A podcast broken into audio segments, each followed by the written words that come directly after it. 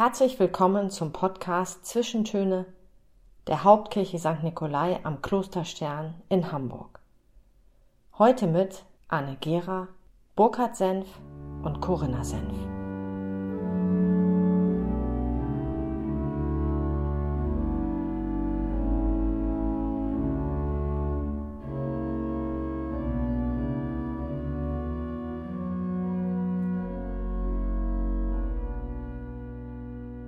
Schamgefühl kennen wir alle. Was für ein Gefühl ist es? Eigentlich kein so schönes Gefühl, oder? Wer schämt sich schon gern? Und doch kommt es vor. Wie war das, als ich mich das letzte Mal geschämt habe?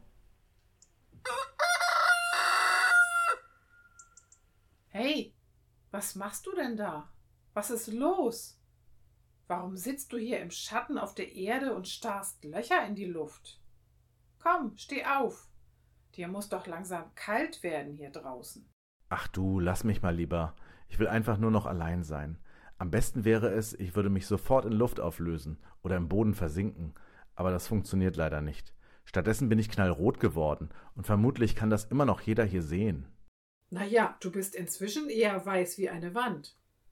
Aber ach komm, so schlimm kann es doch nicht sein. Was ist denn passiert? Willst du es mir erzählen? Nein, das kann ich einfach niemandem erzählen. Das ist. Ich. Ich weiß gar nicht, wie ich es in Worte fassen soll, was ich gemacht habe. Ich muss hier weg. Hier kann ich auf keinen Fall mehr bleiben. Ich muss mir eine neue Wohnung suchen, eine neue Stadt, in der ich leben kann, in der mich niemand kennt. Ist das wirklich nötig? Wovor willst du fliehen? Ich muss weg vor den Blicken der anderen und auch vor dem Gerede über mich. Alle werden nur noch mit dem Finger auf mich zeigen, aber ich weiß gar nicht, was schlimmer ist, die anderen oder ich selbst. Ich schäme mich einfach so. Warum schämst du dich denn? Ich schäme mich, weil ich meinen Freund im Stich gelassen habe. Ich habe vorhin einfach so getan, als kenne ich ihn nicht. Dabei habe ich erst noch so vollmundig gesagt, dass er sich immer auf mich verlassen kann und ich immer zu ihm halten werde, komme was wolle. Und jetzt, wo es darauf ankommt, da habe ich so getan, als gehöre ich nicht zu ihm. Ich schäme mich unglaublich. Vor mir und auch vor allen anderen, die sicher etwas bemerkt haben. Und ich schäme mich vor meinem Freund. Sag mal, wer bist du eigentlich?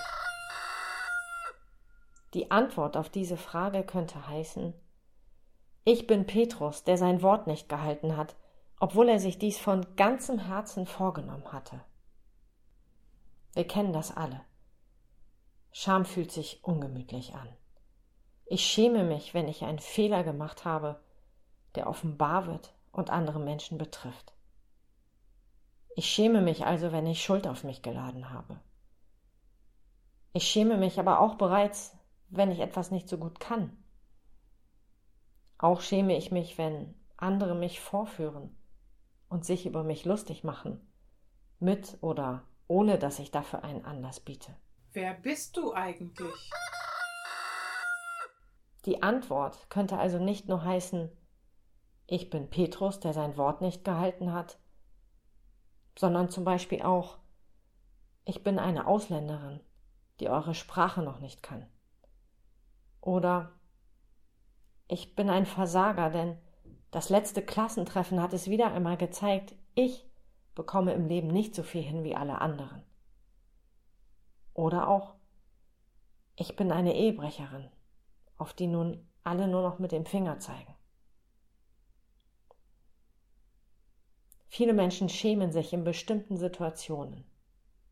Scham. Dabei hat Scham zu empfinden ja zunächst auch etwas Gutes.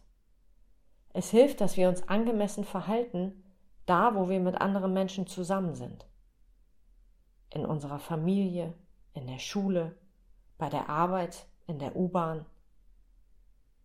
Wenn es aber so richtig ungemütlich wird, weil ich mich abgrundtief schäme, so dass ich mich nicht nur vor anderen Menschen verbergen möchte, sondern auch vor mir selbst und vielleicht auch vor Gott, dann macht Scham einsam.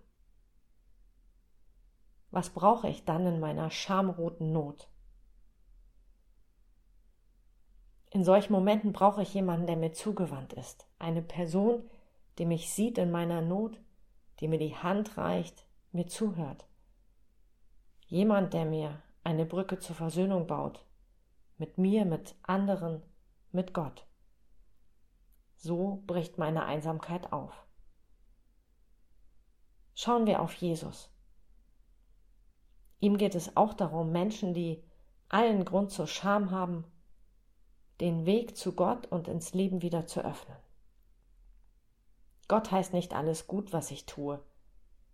Es ist manchmal richtig, wenn mein Gewissen anschlägt und ich mich schäme. Aber Gott bleibt mir zugewandt. Er hilft mir auf. Er vergibt mir. Gott bewahrt meine Würde und er zeigt mir den Weg zum Leben. Petrus, so erzählt das Neue Testament, ist als mutigster am tiefsten gefallen. Davor wurde er nicht bewahrt. Seine Geschichte ist auch tröstlich, denn Petrus hat erfahren, dass Gott ihn nicht ausgeschlossen hat. Im Gegenteil. Jesus wendet sich ihm zu. Gerade ihn wird der Auferstandene als Ersten wieder aufrichten und mit einem besonderen Auftrag betrauen. Mein Gott, du tust mir kund den Weg zum Leben. Amen.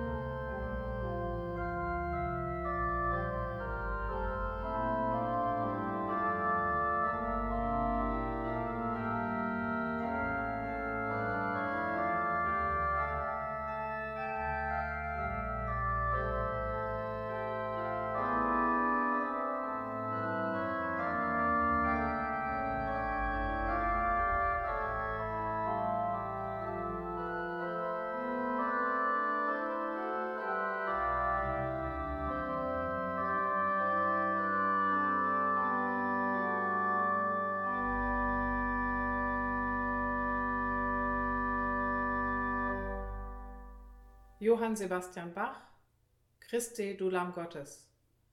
An der Gleisorgel Matthias Hoffmann-Borggräfe.